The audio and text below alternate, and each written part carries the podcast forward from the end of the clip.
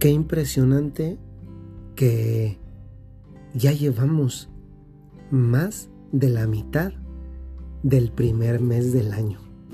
O sea, todavía hace unos días estábamos cantando villancicos, tal vez de una manera más solitaria, pero canto a fin de cuentas.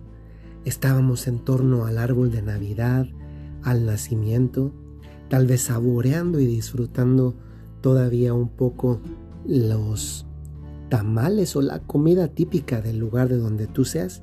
Acá en México eh, de esta temporada son muy propios los tamales, los buñuelos, el atole. Yo sé que en cada cultura y cada país hay una comida tradicional por esta época. Y de repente llegó el 31 y tal vez tuvimos una oportunidad de repensar el año que dejábamos y tal vez también de plantearnos de una manera diferente, pero plantearnos a fin de cuentas qué queríamos, qué esperamos de este año 2021.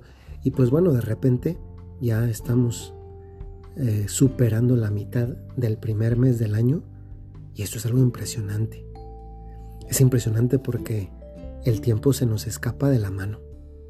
Así es, saben, si nos fijamos, yo no sé si tienen la experiencia de alguna vez haber ido al, a la playa, tomar la arena del mar, apretarla en tu mano, dejar que llegue la ola y darte cuenta como una vez que te toca y que regresa en ese movimiento de ir y venir del agua, se lleva pues la mayor parte, si no es que toda la arena que habías tenido en tus manos.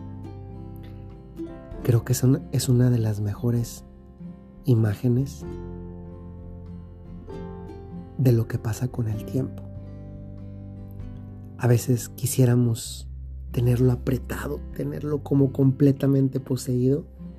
Y cada segundo que pasa, por eso valoro mucho tu tiempo, el que permites o el que permiten entrar a, sus casas, a su conciencia, a su inteligencia, a su corazón, porque es tiempo y el tiempo pasa y ya no regresa, se va. Yo creo que todos queremos aprovechar lo mejor posible el tiempo. Y parte de ese anhelo de quererlo aprovechar lo mejor posible es también no gastándolo en todo, lo que además de que no me deja nada bueno, me hace vivir la vida con una cierta insatisfacción, tantas veces con preocupaciones y también con sufrimientos. Muchas veces a lo largo de nuestra vida, y creo que las personas más grandes que escuchan este podcast en concreto me pueden dar la razón, dedicamos, además de demasiado tiempo, tiempo de manera innecesario tratando de hacer que los otros cambien.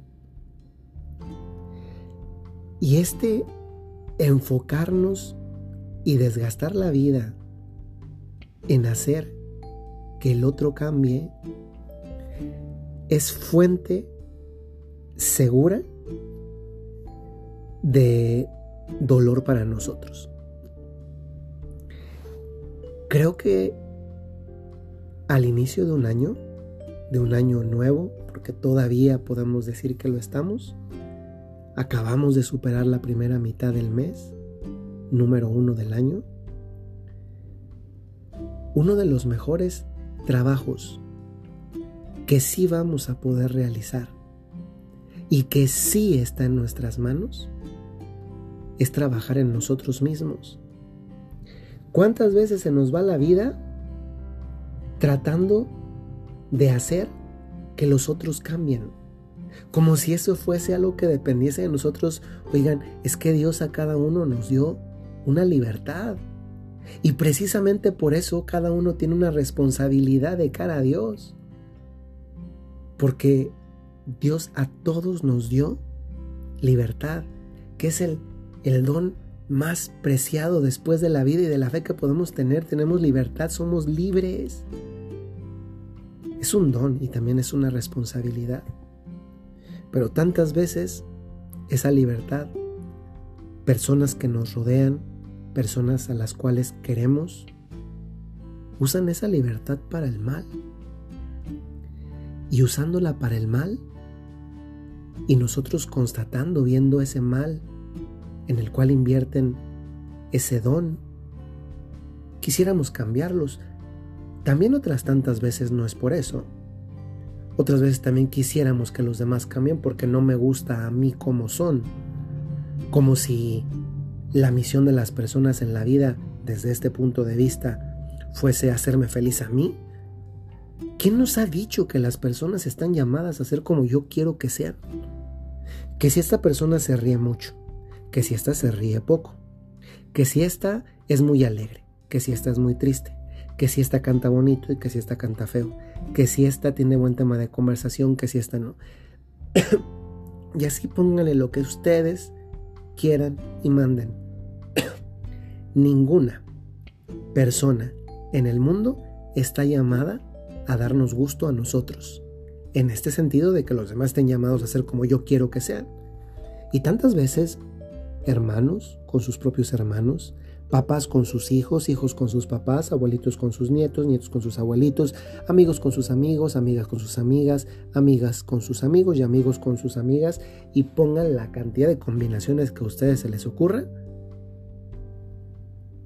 Invertimos tiempo en querer que otro cambie para que me dé gusto a mí, para sentirme a gusto yo, otras veces es como en el primer sentido que decía, que efectivamente nos damos cuenta que algo no va bien en la vida de una persona y nos gustaría que cambiaran.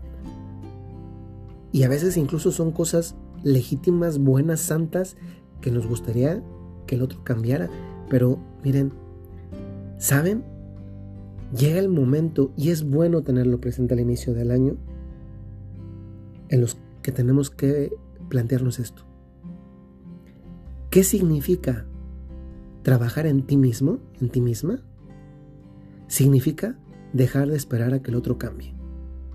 Porque además de que lo más probable es que no lo vas a cambiar porque no está en tus manos, sea porque le quieres un bien para la persona, pero la otra persona tiene su libertad de la cual un día dará cuenta a Dios, sea porque tú por capricho, gusto, comodidad quieres que el otro sea como tú quieres que sea, es que no va así. Y muchas veces en eso se te va la vida, en tratar de haciendo, querer hacer cambiar a otro, cuando el único cambio que está en tus manos es el tuyo propio. ¿Cuántas veces los propósitos tienen que ver con lo que queremos hacer con otras personas y no con lo que tenemos que hacer con nosotros mismos? Si tú quieres progresar, pero es que también mira, si tú le quieres dar gloria a Dios, trabaja en ti, porque la vida es el don, el regalo, el obsequio, el presente que Dios te da a ti. Pero lo que tú haces con esa vida, con ese regalo, ese presente, ese obsequio, es el regalo que tú le das a Dios. ¿Quieres la mejor versión de ti? Pues a trabajar en ti mismo y trabajar en ti mismo significa no poner el pretexto muchas veces también utilizado de que yo cambio hasta que el otro cambie. Pues no, porque que el otro cambie no depende de ti, depende de él o de ella. Pero si tú condicionas ese cambio que no depende de ti a que, a que esté el tuyo, sería como aplicar lo mismo pero a la otra persona. No, no, no va por ahí. Si tú no cambias por amor a ti mismo, cambia por amor a Dios. Y eso va a hacer un gran trabajo en ti. Por eso en el fondo también te va a dar una gran alegría. Le pido al Señor que te regale ese don. Porque verás cómo uno se siente más pleno porque se va dando cuenta que efectivamente nos gusta ese yo de cada uno de nosotros. Y créeme que esa es una alegría tremenda que te mereces para este año y que también le puedes dar a Dios como regalo este año.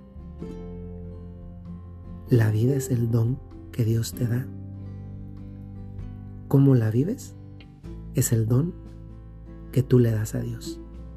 Soy el Padre Jorge Enrique Mújica y les mando un saludo muy cordial según el momento, día, tarde o noche en el que escuchen este podcast.